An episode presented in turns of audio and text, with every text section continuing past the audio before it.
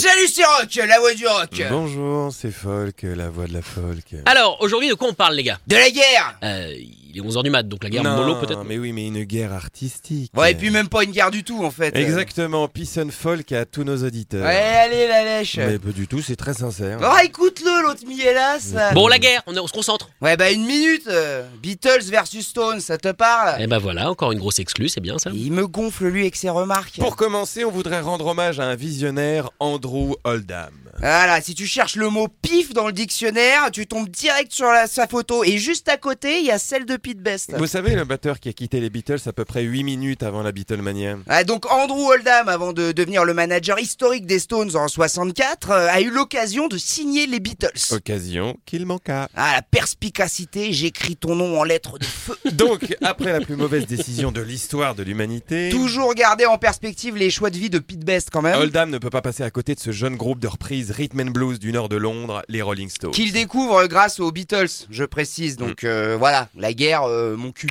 Oh, classe. Euh, Du coup, Andrew, Andrew Oldman, euh, Oldham pardon, signe avec les Stones et un mois plus tard sort leur premier single, une sympathique reprise du Common de Chuck Berry. Ouais, et pendant ce temps-là, les Beatles, au sommet de leur gloire en Angleterre, écrivent une chanson. euh, euh, comment, Mm. Mais, comment bah, dire Pas vraiment au niveau pour un album des Beatles Voilà, et Lennon et Maca, déjà fans des Stones, leur donnent I Wanna Be Your Man, qui sera leur deuxième single. Si j'osais une analogie sur le thème de la guerre, Oh, attention, oh là là. oh là, ouais. Ah, c'est un peu comme si De Gaulle avait écrit la préface de Mein Kampf. Ouais, ouais, ouais, on est en plein dedans. hein. Alors, s- alors, sans aller jusqu'au point Godwin, les Beatles aiment tellement la version des Stones qu'ils l'enregistreront sur leur deuxième album. Oui, d'accord, mais c'est Ringo qui la chante. Ah, donc ça s'annule. Voilà. Et Oldham, très impatient que ses protégés rattrapent leurs aînés, fabrique de toutes pièces une rivalité entre les deux groupes. Comme les Beatles sont déjà au top à ce moment-là, ça place virtuellement les Stones au même niveau. Bien vu, l'aveugle. Ouais, ouais, sauf que je comprends pas comment cette histoire a pu tenir aussi longtemps. Non mais oui, c'est vrai qu'en se renseignant un peu sur les internets, hein, par exemple, Ouais. on se rend bien compte que ça tient pas debout cette guéguerre. Eh non, elle- mais elle- à l'époque, pour le public, c'est à qui vendra le plus de Non mais singles. elle est là justement, la vraie guerre, dans le public. Bah, c'est vrai, parce que de leur côté, les Beatles soutiennent à fond leurs copains Jagger et Richards qui ont de petits problèmes avec la justice.